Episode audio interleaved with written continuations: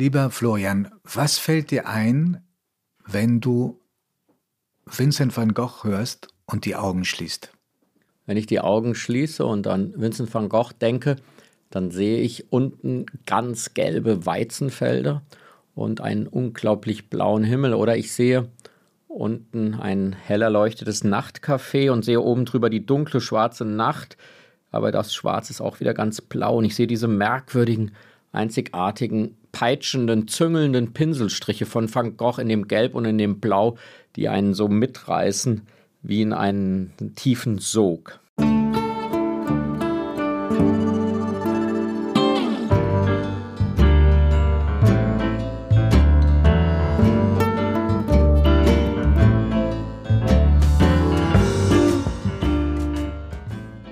Augen zu. Der Kunstpodcast mit Florian Illies und Giovanni Di Lorenzo.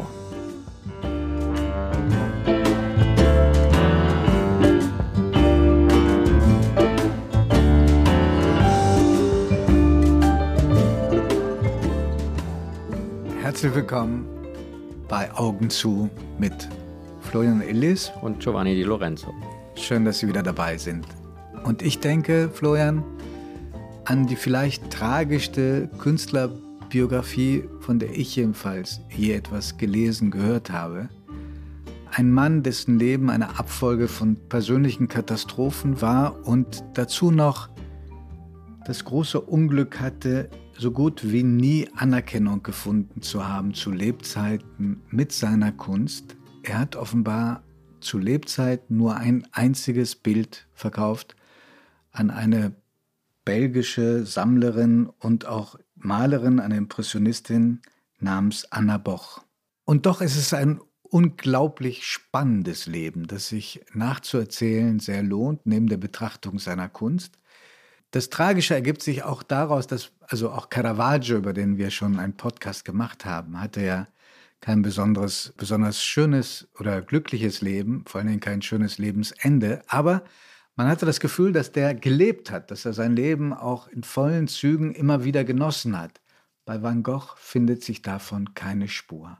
Also Van Goghs Leben ist wirklich eine einzige Leidensgeschichte, wenn man das aus der heutigen Sicht so nüchtern sich anschaut. Er musste auf alles verzichten, auf die Berufsausbildung, die er wollte, auf die Anerkennung der Eltern, auf äh, eine äh, Liebe zu einer Frau, auf Familie, auf Freundschaft, auf berufliche Anerkennung als Maler. Also das ist eine äh, große Lebenstragödie und ähm, gerade durch diese Tragödie, durch dieses Leiden in seinem Leben, hat er aber, das ist das Paradoxe, eine Bedeutung gewonnen, auch als, als Märtyrerfigur der Moderne, die ihn unterscheidet von all den anderen Malern aus diesem letzten Jahrzehnten des 19. Jahrhunderts, die wir auch alle kennen. Manet, Cézanne, diese ganzen Impressionisten, Monet. Aber die führen alle ein mehr oder weniger normales Leben und sind uns als Personen kaum bewusst, während bei Van Gogh eben auf eine ganz besondere Weise dieses Leben, diese, dieses schmerzliche, entbehrungsreiche Leben ähm, mit seiner Kunst zusammen erinnert wird und auch zusammen, glaube ich, dafür verantwortlich ist, dass er diese Bedeutung hat.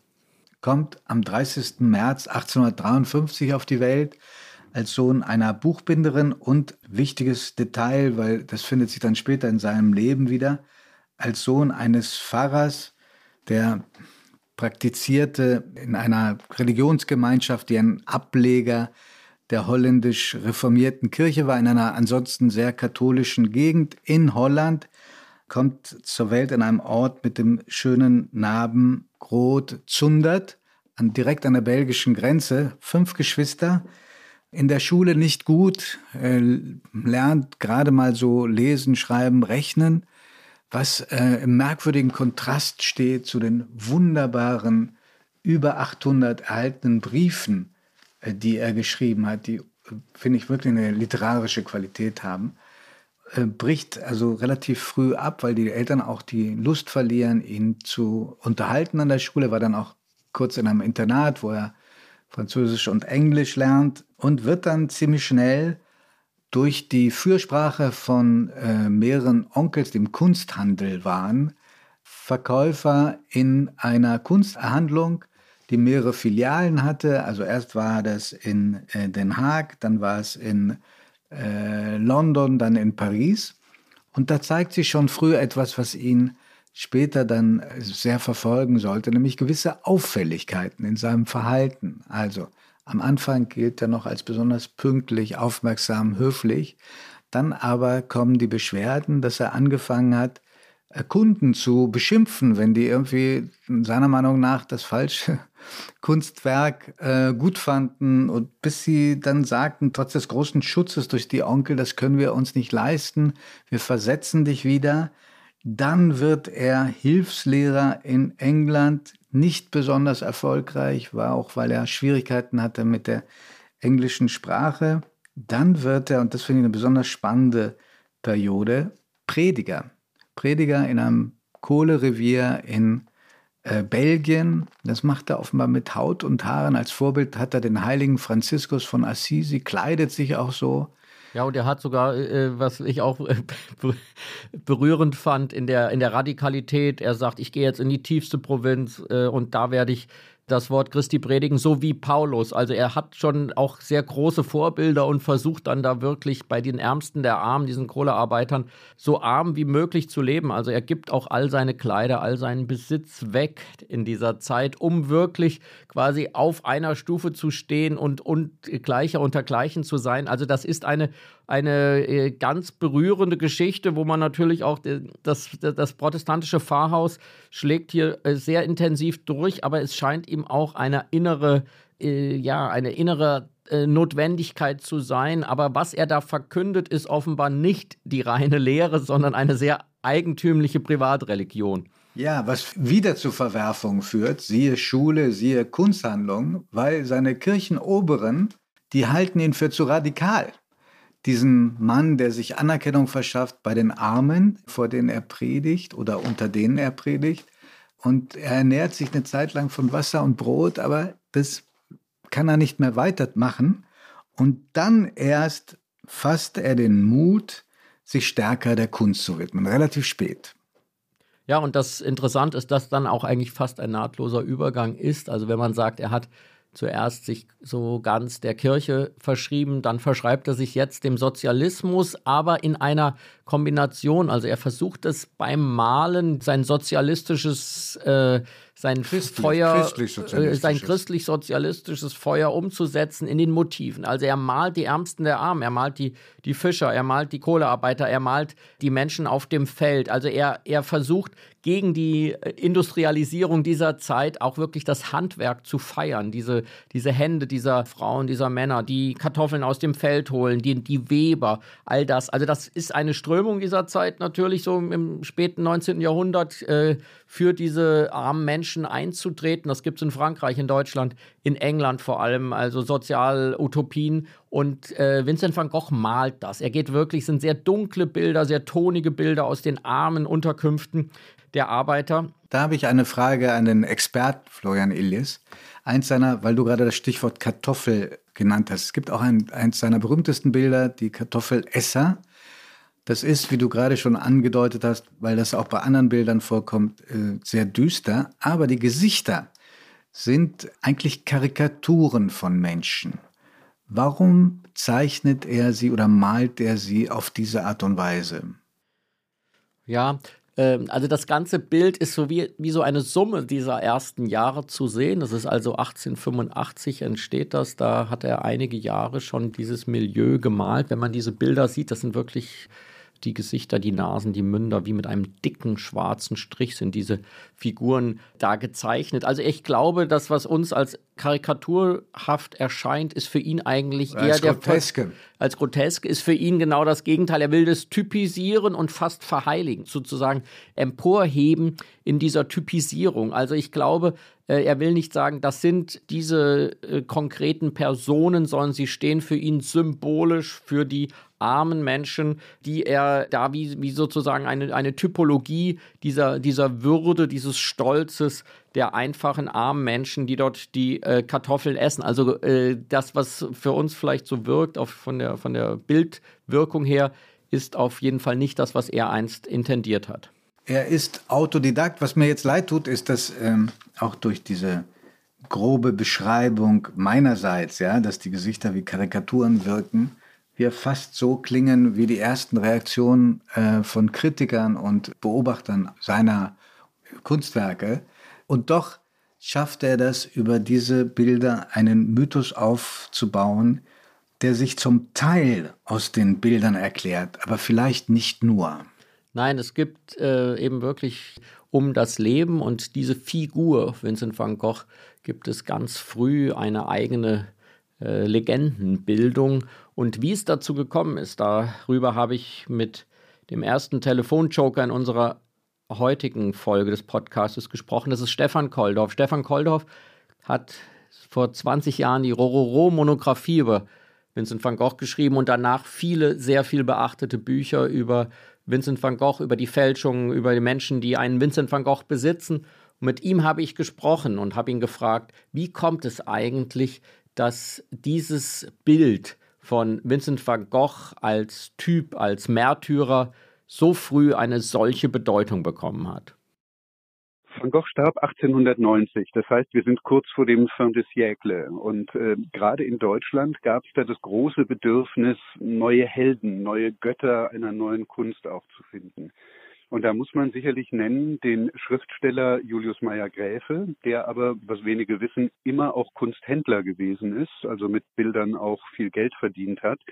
Und der wurde irgendwann durch seine Kontakte nach Frankreich auf diesen Vincent van Gogh aufmerksam und hat sich dann Kontakt aufgebaut zur Witwe des Bruders, zur Nachlassverwalterin Johanna van Gogh, wieder eine Frau, die ganz maßverantwortlich ist, dass ein Mann berühmt geworden ist und hat sich Zugang zu den Briefen verschafft und hat dann sehr früh schon 1907 erste Texte geschrieben darüber, naja, wie, Zitat, die Sonne der Provence diesem Mann das Hirn aus dem Schädel gebrannt hat und wie er vollkommen gefühllos in einem wahren Rausch die Farbe wie Blut auf die Leinwand spritzte. Auch das sind alles Zitate aus Meyer-Gräfe-Schriften. Das traf auf fruchtbaren Boden und das lasen dann in Deutschland auch Galeristen und haben versucht, über den Nachlass an diese Bilder zu kommen, sie zu vermarkten. Und Julius Meyer-Gräfe hat nachgelegt, hat dann 1910 nochmal publiziert, hat dann 1914 nochmal publiziert, alles im selben Duktus. Der Mann war verrückt und trotzdem hat er so tolle Bilder gemalt. Das ist der eine Punkt. Und der zweite Punkt, den man auch nicht unterschätzen darf, ist ein Buch des amerikanischen Schriftstellers Irving Stone, Lust for Life hieß es das dann 1956 von Vicente Minelli verfilmt worden ist, mit Kirk Douglas in der Hauptrolle, mit Anthony Quinn als Paul Gauguin. Wahnsinnig opulenter Film, Kostümfilm. Und da wird genau das in Bilder umgesetzt, was Julius Meyer-Gräfe dann schon 40 Jahre, 50 Jahre vorher geschrieben hatte. Und diese Bilder bleiben bis heute. Florian, das ist sehr schön, was der Kollege da sagt. Lass uns ein bisschen bei, bei seinem Leben bleiben, denn in unserer Erzählung ist er noch nicht tot. Es geht noch nicht um den Nachruf. Und wir müssen, glaube ich, auch ein bisschen einordnen in der, in der Stilrichtung äh, seiner Kunst. Und da kommen wir jetzt um ein bisschen Volkshochschule nicht herum, aber wir haben ja Gott sei Dank durch dich den Experten. Als er anfängt zu malen, waren die Impressionisten stark in Mode. Und davon setzten sich dann ab die Pointillisten und schließlich die Expressionisten. Was war denn nun Van Gogh und warum gilt er als Vater der Moderne? Max Pechstein, der deutsche Expressionist, hat sogar mal gesagt, er ist unser aller Vater. Fangen wir bei den, bei, bei den Großvätern an. Also die Großväter äh, sind, sind die Impressionisten. Die Impressionisten ist die äh, Malerei, die in Paris, in Frankreich beginnt, in den frühen 1870er Jahren. 1874 gibt es die erste Impressionistenausstellung und das ist eine Malerei, die wir bis heute mit den Namen wie Monet und äh, Pissarro und Sisley etc verbinden. Das sind die Maler, die sagen, die, die Erscheinungen der Wirklichkeit, die verändern sich im Licht und das Licht wird eigentlich zum zentralen Punkt bei ihnen und sie sagen... Flüchtige Aufnahmen, flüchtige, kein langes Malen. Genau, und sie sagen, der Gegenstand, den wir gerade angucken, das kann eine Kirche sein, ein Baum, ein Heuschober, der verändert sich im Laufe des Tages so oft, also der ist zehn, zwölf Mal ein ganz anderer Heuschober, eine ganz andere Kathedrale im Abendlicht, im Morgenlicht.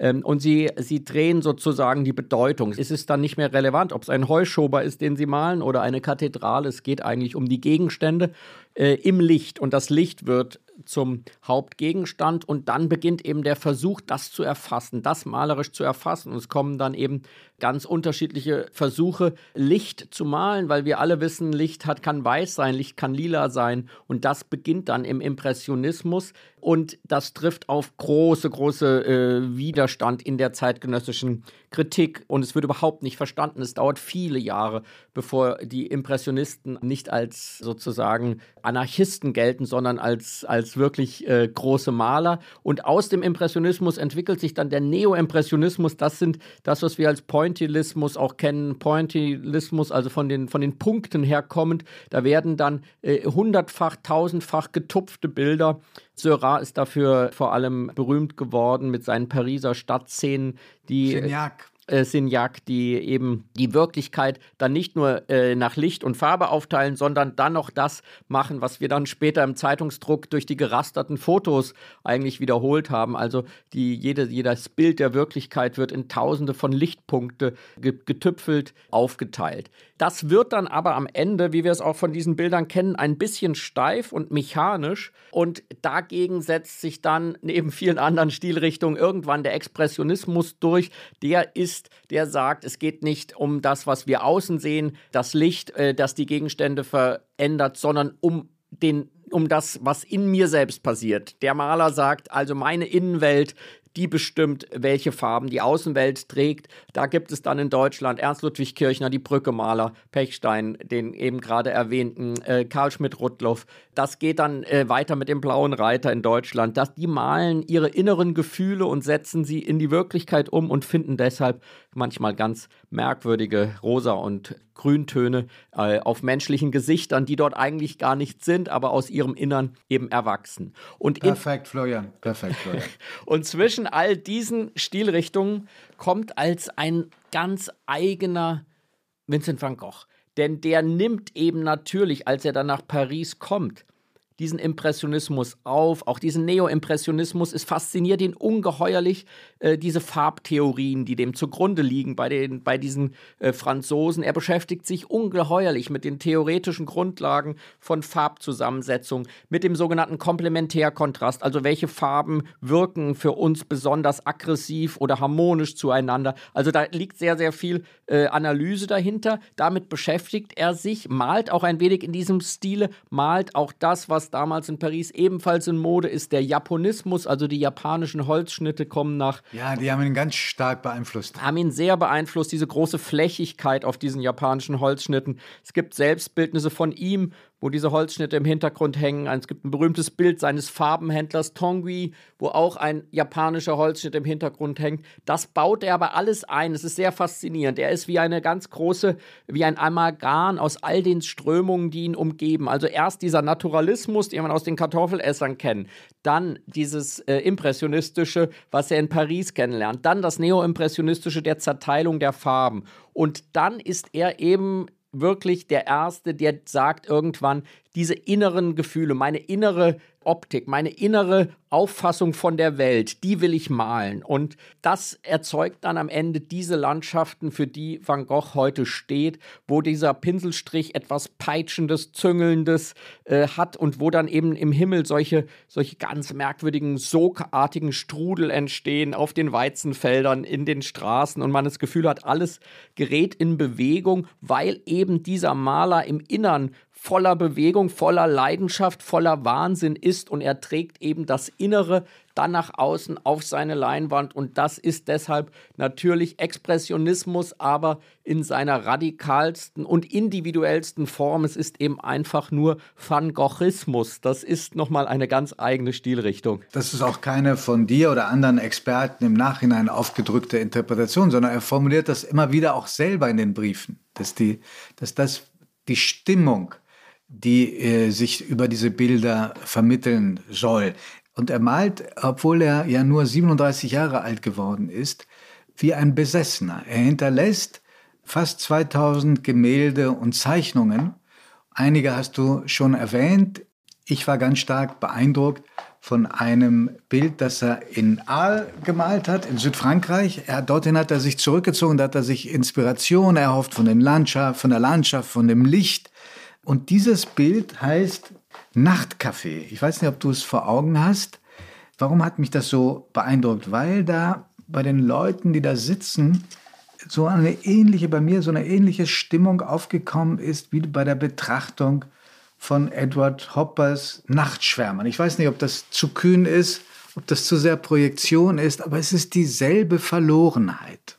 Ja, er spricht ja auch darüber, er hat das wohl, um das zu malen, hat er sich für zehn Tage lang hat er immer nur äh, tagsüber geschlafen, hat sich jede Nacht wieder reingesetzt in dieses Café, um diese Atmosphäre aufzunehmen und sagt dann eben auch wirklich, er wollte die Atmosphäre derer aufnehmen, äh, die dort ihr Leben ruinieren, also die da Tag für Tag in diesem Café sitzen und sich betrinken. Und es ist tatsächlich, da ist ein sofort äh, ein Brückenschlag zu diesen Nighthawks, den einsamen Gestalten eines Edward Hopper zu sehen. Und ich glaube, das zeichnet ihn eben immer wieder doch aus, Van Gogh, dass er immer anders als die Impressionisten, die das blühende Nachtleben, die die Cafés als einen Ort der Geselligkeit, der Freude, des Aufbruchs sehen. Nein, Van Gogh sieht im Nachtcafé auch das, das Tragische, das Verlorene, das Untergehende. Und das ist sicherlich ein ganz bedeutendes Bild von ihm.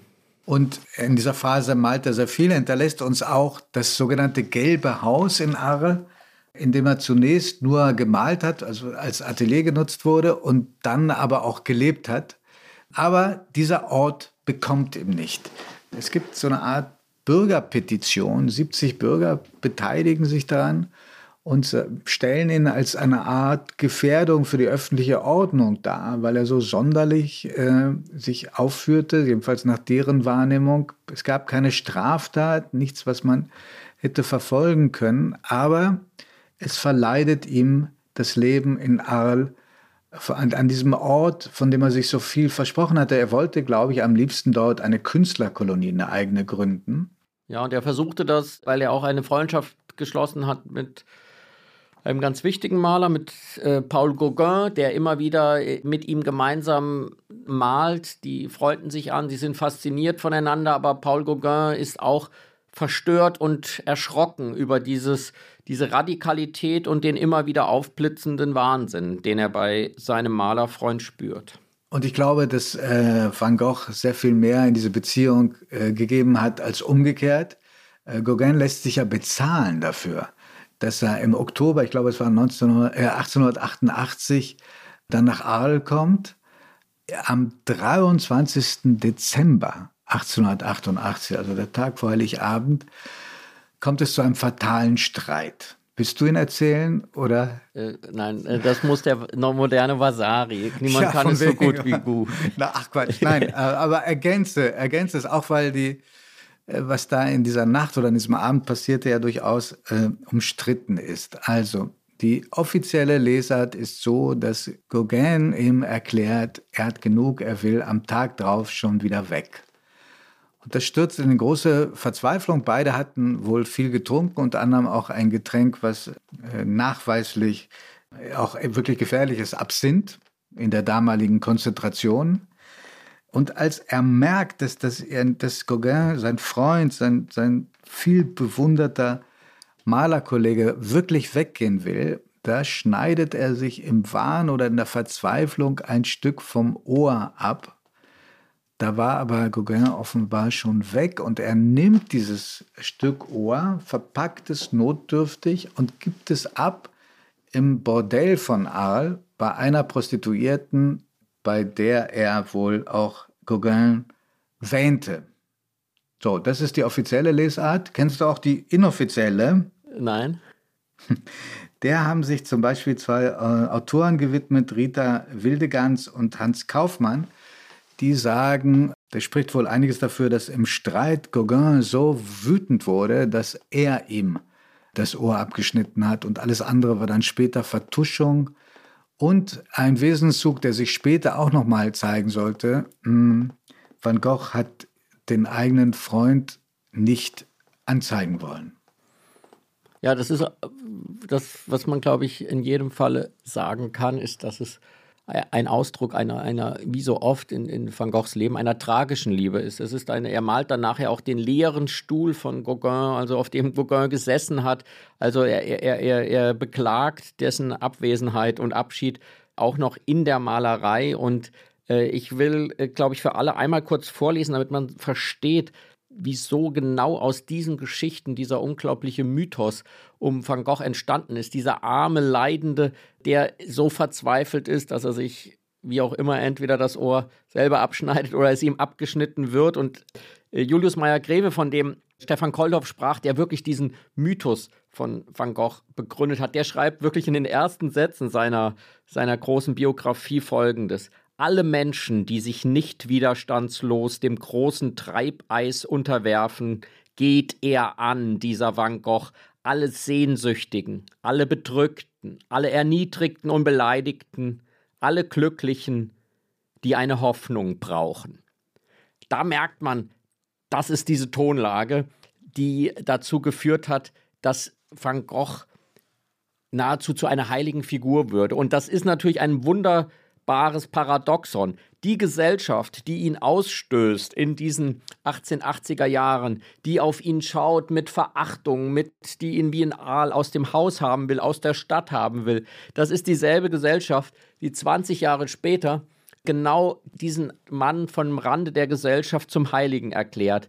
Das ist ein wirklich verrücktes Paradox, dass dann äh, wieder Helden und Heldenfiguren gebraucht werden und dann der einst von der Gesellschaft ausgestoßene Van Gogh genau wegen seines Ausgestoßenseins gefeiert wird. Also wobei sein Schicksal ja nicht einzigartig war. Also es gab auch andere Künstler, die ähm, als wahnsinnig galten oder man muss sagen, in den Wahnsinn getrieben wurden. Denk an Hodler oder ja. an, an, an Munch. Ja, das ist, glaube ich, ein, ein klassisches ein klassisches Künstlermotiv und ein klassisches Umgang der Welt mit dem Künstler, dass man ihn entweder zum Wahnsinnigen erklärt oder dass er vielleicht wirklich Züge des Wahns in sich trägt und dass aber genau das auch dazu führt, dass er interessant ist. Das ist ja äh, bis ins 20. Jahrhundert äh, wird genau so auch, wir haben über Joseph Beuys gesprochen, ist auch eine Figur, mit dem man auf in einem ganz anderen Jahrzehnt, aber auf eine ganz ähnliche Weise umgegangen ist. Jedenfalls ist der arme Vincent van Gogh dann so am Ende, dass er freiwillig, was man in diesem Zusammenhang äh, als freiwillig bezeichnen kann, sich in eine Nervenheilanstalt einweisen lässt, an einem Ort, der nicht sehr weit entfernt ist von Arles, Saint-Rémy de Provence.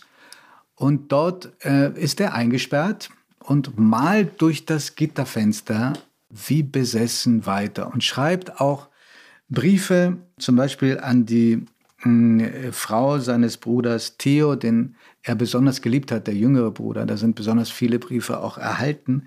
Und ich lese dir mal vor, um, um, um dir einfach ein Gefühl dafür zu geben, wie bewusst ihm seine und die Störung der anderen und diese Störung in Bezug zu der Wahrnehmung der Gesellschaft äh, mitbekommt. Er schreibt, obwohl man hier dauernd furchtbare Schreie und schreckliches Heulen hört, wie von Tieren in einer Menagerie, kennen die Leute hier einander sehr gut und helfen sich gegenseitig, wenn sie Anfälle bekommen.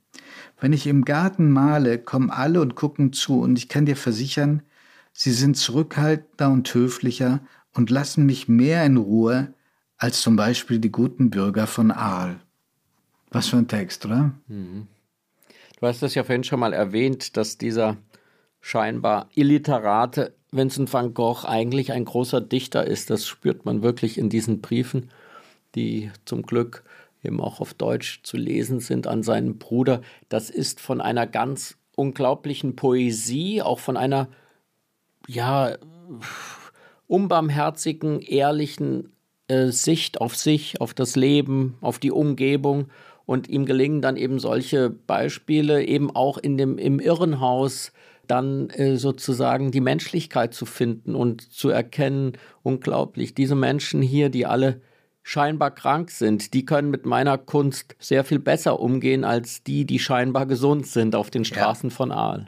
Ja, also ich habe äh, einen Fachmann gefragt, ungewöhnlich jetzt für unseren Podcast, einen Fachmann, der kein Kunstexperte ist, aber ein Psychiater, Leiter der psychiatrischen Klinik in Ochsenzoll in Hamburg, Professor Dr. Klaus Hinrich Lammers, ob denn nun Van Gogh nach dem, was man heute weiß und nach der Beobachtung, die er posthum anstellen kann, wirklich äh, ein psychisches Leiden hatte oder ob er in den Wahnsinn regelrecht getrieben worden ist.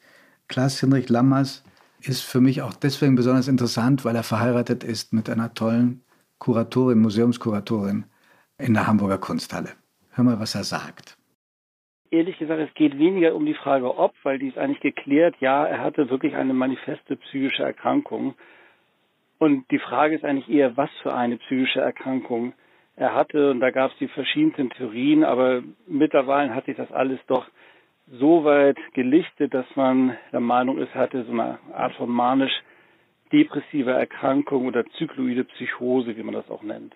Also wenn man mal solche Depressionen nimmt, dann ja, gesellschaftliche Umstände, also Stress, Arbeitsbelastung können Depressionen sehr begünstigen, wenn nicht gar auslösen.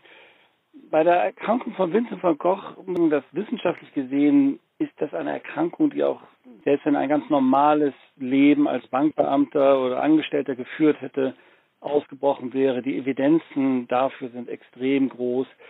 Also insofern würde ich mich schwer tun zu sagen, die Gesellschaft der damaligen Zeit hat seine psychische Erkrankung maßgeblich beeinflusst.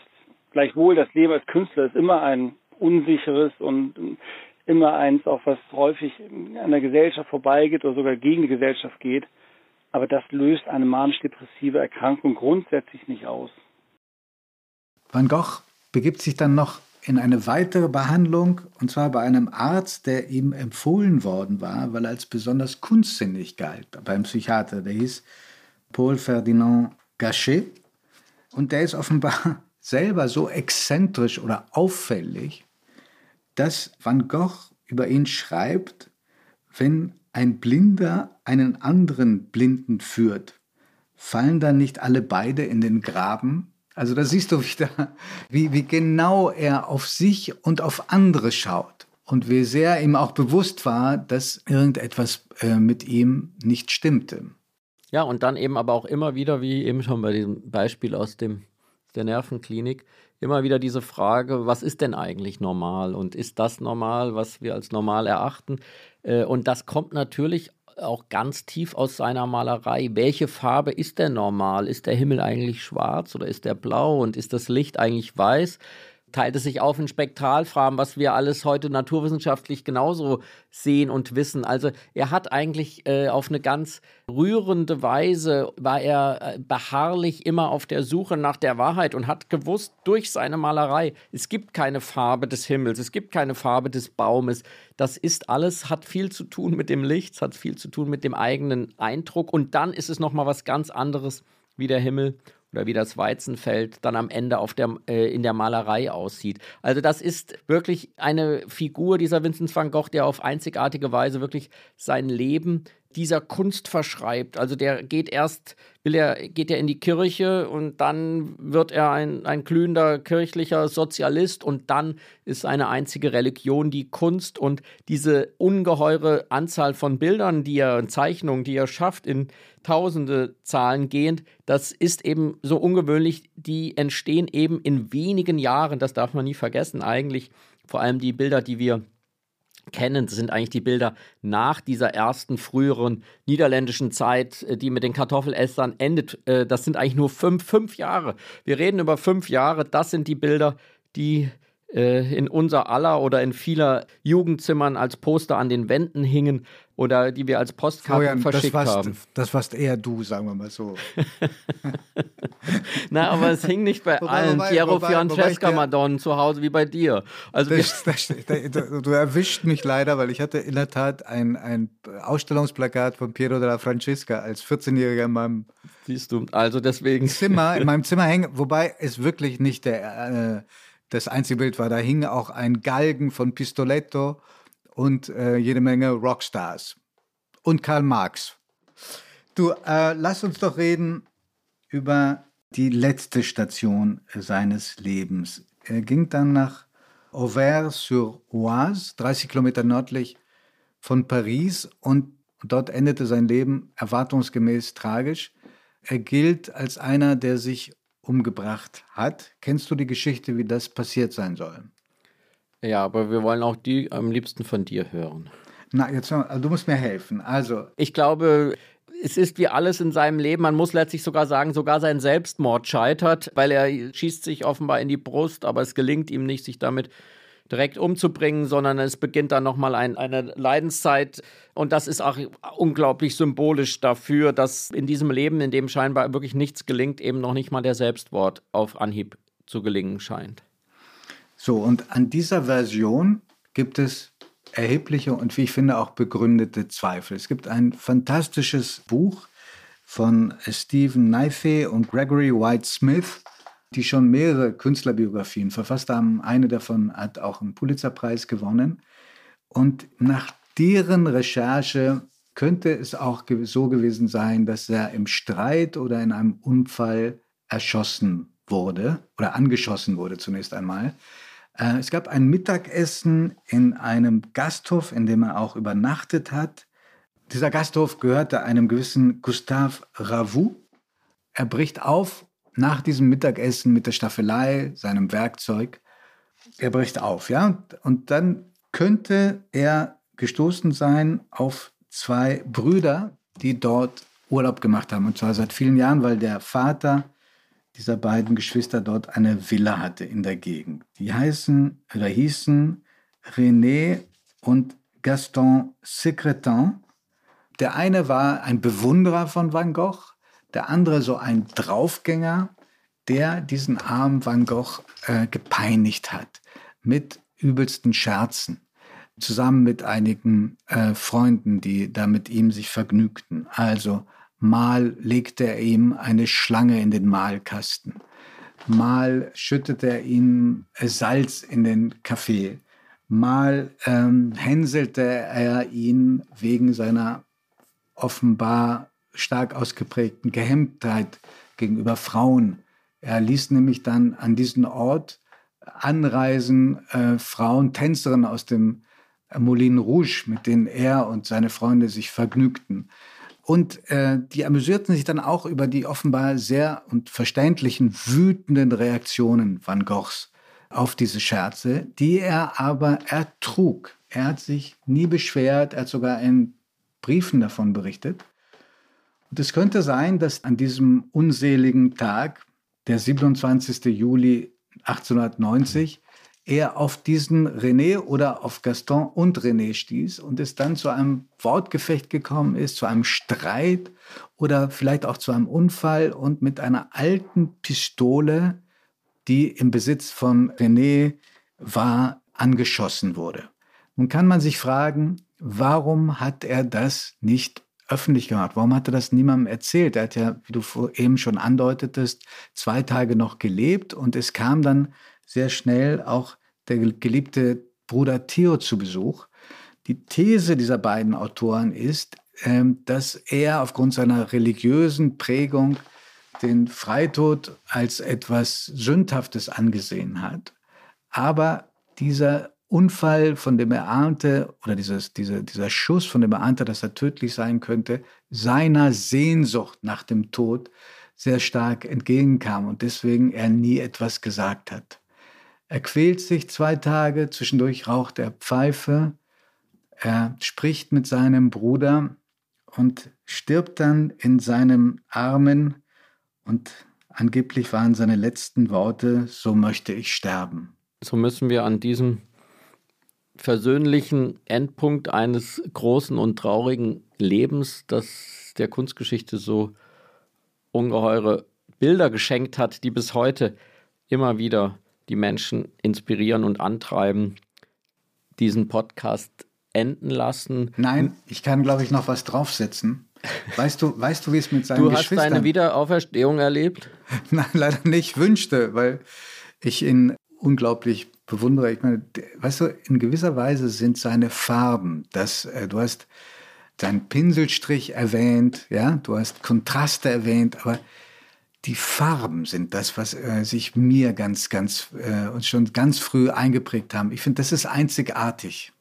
Die Farben sind wirklich einzigartig. Man sieht darin eben etwas, was eben eine Kombination aus absolutem Wissen über diese Farbkraft und dann die Kombination mit absoluter Spontanität. Das ist, glaube ich, woher diese, diese Energie kommt, diese Frische dieser Farben bis heute. Die sind eben 100, äh, 150 Jahre alte Bilder. Und wenn man sie sieht an dem Ort, den man jedem empfehlen muss, nämlich dem Van Gogh Museum in Amsterdam, wo einfach die ungeheureste Anzahl äh, von Van Goghs auf einem Ort zu sehen ist, dann ist man wirklich auch selbst berauscht und überwältigt von dieser Frische dieser Farben. Da äh, gebe ich dir völlig recht. Das ist wirklich, äh, er, er, setzt die Welt neu zusammen, äh, nur aus Farben. Und das ist es sicherlich, warum er zu einem der, der großen Urväter der Moderne gehört. Und ich wollte ja noch auf das Tragische etwas Tragisches draufsetzen. Wie ging es weiter mit seiner Familie, mit seinen Geschwistern? Also, der so geliebte jüngere Bruder Theo, sehr zartfühlender Mensch, so jedenfalls der Eindruck aus der Lektüre seiner Briefe, der stirbt ein halbes Jahr später, wahrscheinlich auch aus Kummer über den Tod seines größeren Bruders, in einer Nervenheilanstalt. Seine Schwester Anna, mit der er in, vor allen Dingen in den jungen Jahren eine enge Verbindung hatte, verbringt Jahre in einer psychiatrischen Anstalt. Der Bruder Cornelis, genannt Cor, zieht in den Krieg äh, nach Südafrika und bringt sich dort um. Und seine heißgeliebte Schwester Will verbringt noch mehrere Jahrzehnte in einer psychiatrischen Klinik. Ja. Werbung.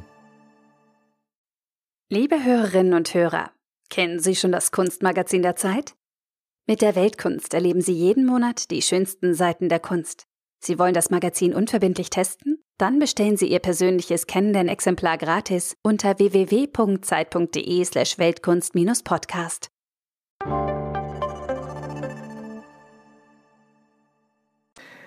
Ja, das Van Gogh Museum in Amsterdam hast du schon erwähnt, habe ich auch besucht unglaublicher und bleibender Eindruck. Da sind auch die meisten der Briefe übrigens auch, werden dort aufbewahrt.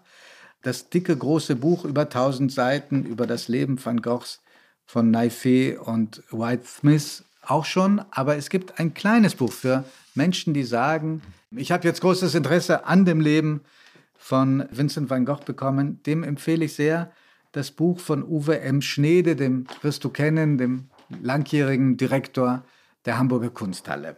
Wenn Sie irgendwo in Deutschland in ein Museum gehen, dann dürfen Sie auch das Glück haben, dass fast in jedem großen Haus ein Bild von ihm hängt.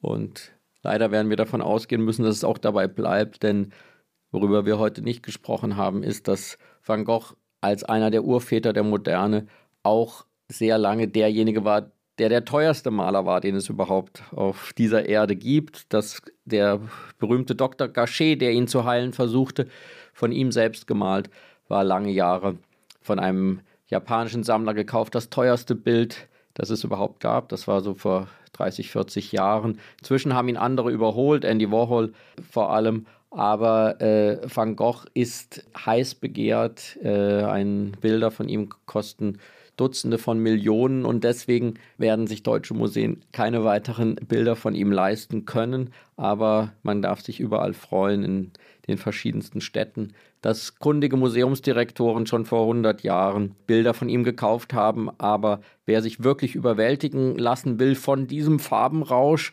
und dieser ganz besonderen Malerei, der muss wirklich nach Amsterdam. Und Florian, du warst ja nun viele Jahre Auktionator für ein großes Auktionshaus gearbeitet. Hattest du je das Glück, äh, wenigstens eine Zeichnung von Van Gogh im Angebot zu haben? Ich hatte sogar das Glück, in einer sehr aufregenden äh, Dienstreise aus einer englischen Privatsammlung eine seiner niederländischen Bäuerinnen verkaufen zu dürfen, ein Gemälde von ihm. Aber es war so, wie du eben die anderen Kartoffelesser beschrieben hast. Es gehörte nicht zu den attraktivsten Motiven. Es war eine alte Dame unter einem weißen Kopftuch mit einem karikaturhaft äh, verhärmtem Gesicht und es war sehr aufregend. Ich hatte es, äh, vier Wochen durfte ich es bei mir in meinem Büro hängen haben. Und es, ich erinnere noch diese ungeheure Schwermut, die von diesem Bild ausging, auch die, die Würde, der Stolz diese, dieses, dieses gelebten Lebens, das Van Gogh dort gemalt hat. Äh, und äh, das konnten wir dann tatsächlich verkaufen. Also ich habe. Und weißt du noch, wie viel das eingebracht hat, dieses Bild? Das hat äh, weniger als eine Million gekostet. Das hat 900.000 äh, Euro gekostet. Das gilt eben für diese frühen Werke aus dieser niederländischen Zeit. Diese Bilder sind äh, nicht zu vergleichen mit den äh, letztlich unbezahlbaren Bildern aus Südfrankreich, aus Arles, die, falls sie noch einmal auf den Markt kommen würden, heute jeden Preisrekord sprengen würden. Wir versprechen in der nächsten Folge unseres Podcastes Augen zu die Befassung mit einem Künstler, dessen Leben nicht ganz so traurig war wie das von Vincent van Gogh. Obwohl er es geschafft hat, nicht weniger traurige Bilder daraus zu malen, aber äh, sein Leben verlief weitaus ein, einförmiger. Er hat es äh, mit beiden Ohren beendet und nicht von eigener Hand. Edward Hopper, große amerikanische Künstler, das große Genie der Moderne. Wir freuen uns auf Sie in zwei Wochen und würden uns freuen, wenn Sie dann wieder mit dabei sind. Tschüss, danke. Auf Wiedersehen.